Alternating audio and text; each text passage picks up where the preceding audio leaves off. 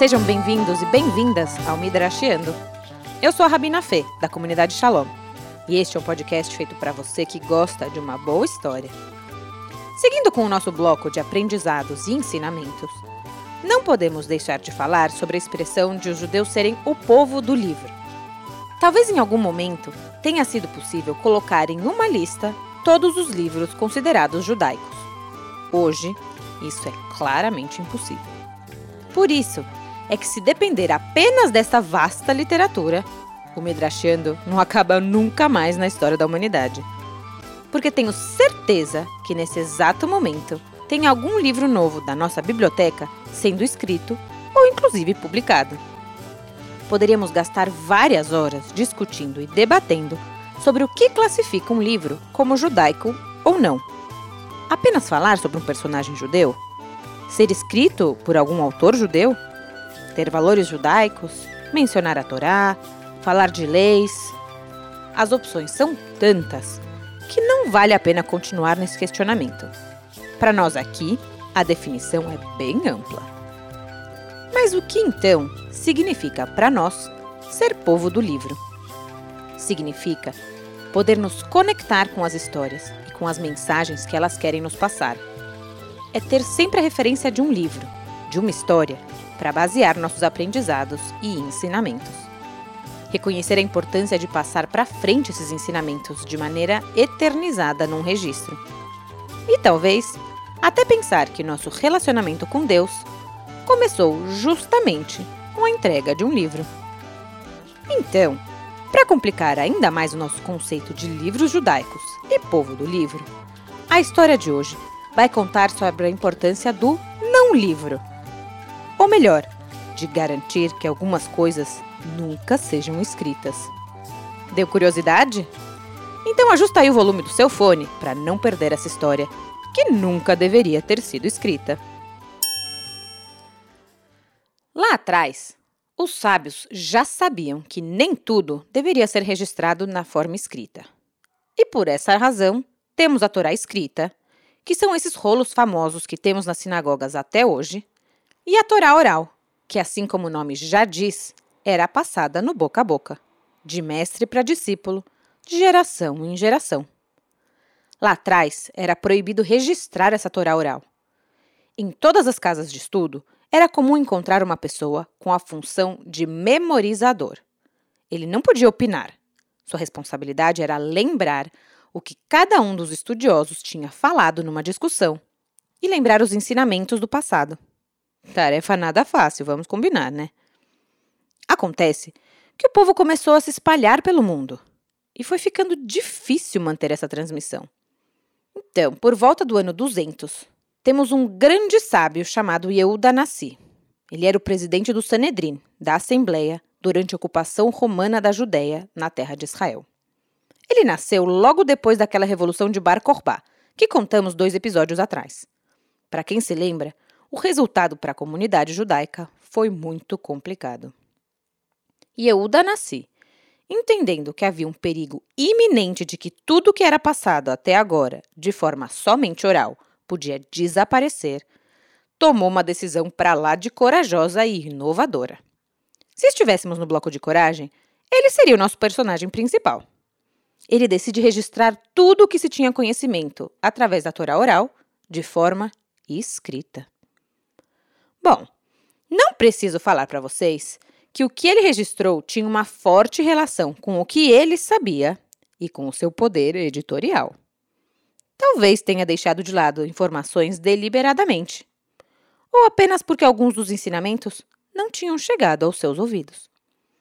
Esse compilado foi chamado de Mishnah, ou repetição. Mas outros registros da mesma época foram sendo encontrados, provando que Yehuda Anassi não conseguiu, ou não quis, registrar 100% do conhecimento. Agora, sem mais delongas, quero entrar na nossa história principal de hoje, que dá um salto de 15 séculos. Bom, como vocês já estão acostumados, antes de entrar na história, vou contar um pouquinho do nosso personagem de hoje. No século XVIII, havia uma pessoa que acreditava que algumas coisas deveriam permanecer na oralidade. Estamos falando aqui do Rabi Israel Ben Eliezer, talvez mais conhecido como Baal Shem Tov, ou Best para os íntimos. Baal Shem Tov, literalmente o portador do bom nome, é considerado como tendo fundado o movimento racídico. Os Hassidim, como são chamados os que seguem esse movimento judaico até hoje, buscam uma vinculação com o divino através de uma vivência mística da reza e da espiritualidade. O rabino Israel Ben Eliezer claramente era um líder diferente dos outros da sua época. Ao invés de se preocupar com o ensinamento específico das leis judaicas, buscava inspirar que cada um encontrasse sua conexão com Deus. Isso poderia ser através de mantras, de meditação, de caminhadas pela floresta e até de rezas.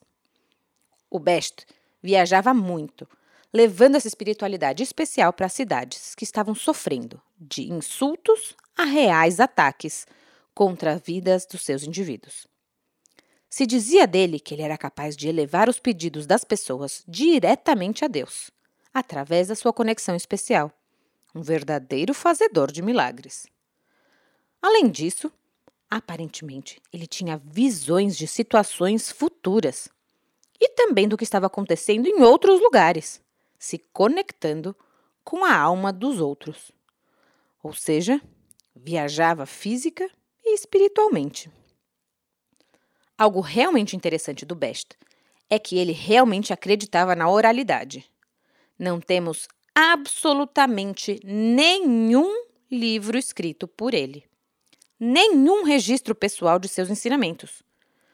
Tudo o que temos da sua genialidade foi registrada e passada adiante pelos seus discípulos.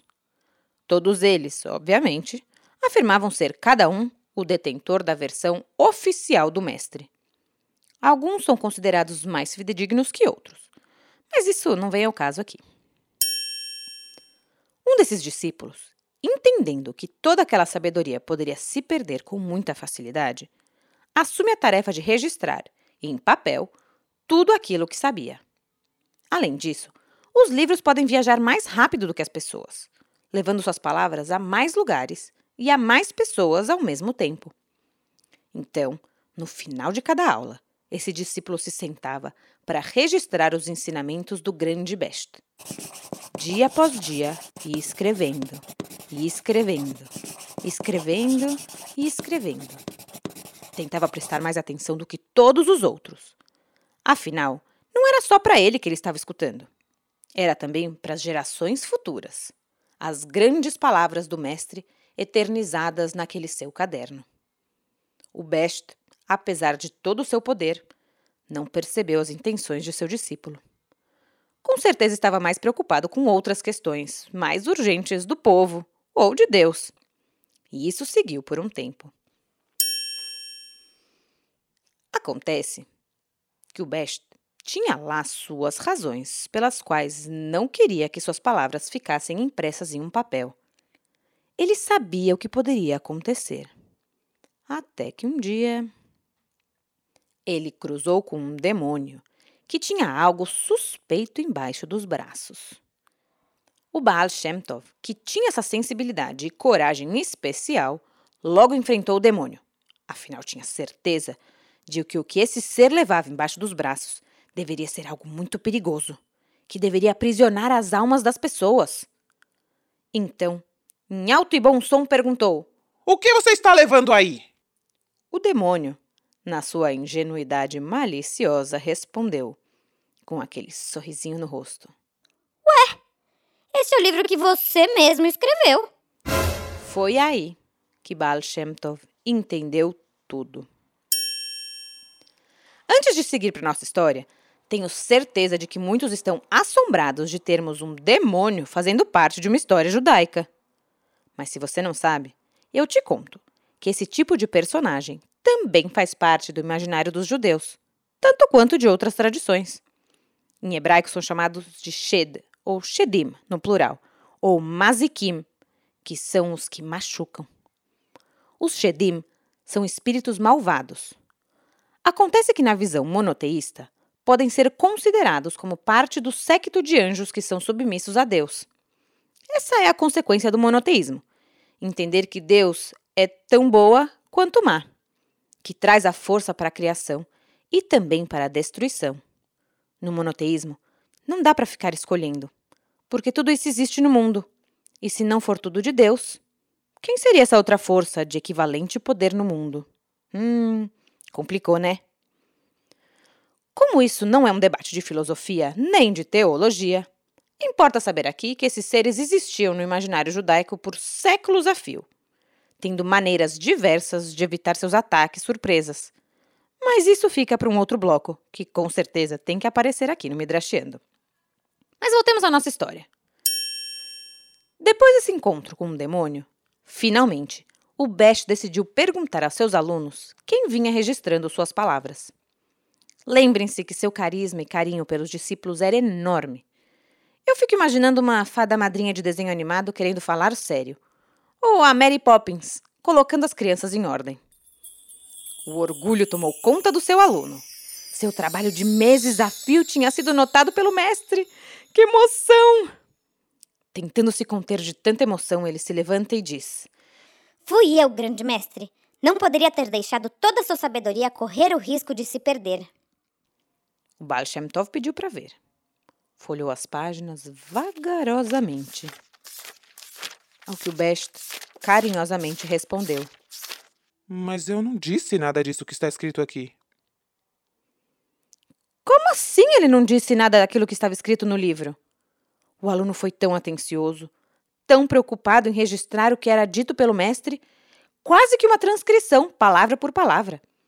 Como assim o amado mestre estava informando que ele não disse nada daquilo que estava anotado? Imaginem só a cara do dedicado aluno. Coitado. Depois de todo aquele esforço, depois de toda emoção e orgulho, que banho de água fria. Se fosse eu, certeza teria começado a chorar. Ou rezar, sei lá. O Baal Shem Tov, com sua expressão de Mary Poppins, aproveitou a oportunidade para mais um ensinamento e disse: Eu disse uma coisa, você ouviu uma segunda informação e escreveu um terceiro conhecimento. Acho que essa história tem uma mensagem especial. Algo que falamos muito, está sempre muito presente no nosso dia a dia, mas nem sempre damos tanta importância. Principalmente no mundo de hoje tão polarizado. Sempre que falamos algo, podemos ter muito claro em nossas cabeças exatamente a mensagem que queremos, quais as nossas intenções, emoções, etc. Mas na hora que as palavras saem da nossa boca, viram independentes. Na hora que chegam no nosso interlocutor, entram por seus ouvidos das formas mais variadas, que podem ter a ver com o que queríamos dizer, ou pode ser algo completamente diferente. Quem nunca ouviu ou até disse sobre alguém que só escuta o que quer. Às vezes decidimos o que queremos ouvir, mas às vezes nosso mundo influencia o que estamos escutando. E tudo isso ainda pode ser pior nesse mundo em que vivemos, no qual a comunicação escrita às vezes supera as verbais. Isso é ainda mais complicado. Não necessariamente sabemos qual a emoção da pessoa que escreveu aquela mensagem. Até o emoji pode deixar a gente confuso. Quando eu estava na faculdade de psicologia, uma matéria que eu fiz abordava a psicoterapia online. Não o que hoje acontece com muita gente de fazer as sessões de terapia por Zoom. A proposta era escrever qual era a situação, e isso era enviado para a equipe de psicoterapia online, que vinha com uma interpretação do que poderia estar acontecendo.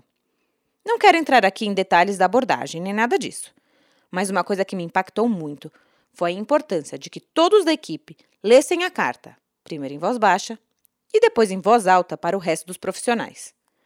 Isso fazia com que a carta tivesse mais de uma entonação, mais de uma expressão facial. Isso era algo que o Baal Shem Tov entendia muito bem. O que fica registrado não captura a alma ou a essência do que foi dito. Pode ser entendido de tantas maneiras que se distanciam do ponto inicial. Por outro lado, algo que os sábios lá atrás lá da época da Mishnah, do registro da Torá oral, e o que o Best sabiam bem, é que palavras escritas viram pedras. Elas ficam estáticas no tempo, sem levar em conta o mundo que vai girando ao seu redor.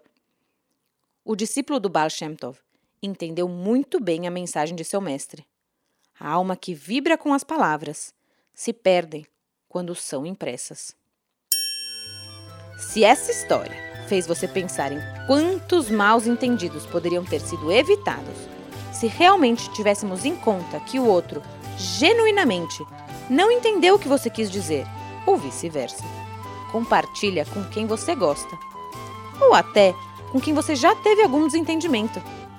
Porque apesar de não saber como essa história chegou nos seus ouvidos, achamos que tem bastante coisa para refletir e para aprender sobre como nós nos comunicamos com os outros. E daqui duas semanas, voltamos com mais uma história dessa importância de poder aprender, de poder ensinar e de poder perpetuar. Esperamos você! Ah, segue a gente no Instagram para saber mais detalhes e acompanhar as nossas histórias. Este é um podcast da comunidade Shalom, com o apoio do Marom Amlat, Massorti Amlat e da Organização Sionista Mundial. Este podcast contou com a participação da Yonah Naslauski Basta e da Thaís Friedman no roteiro e do Beni Zecre e do Ciro Neto na música e edição.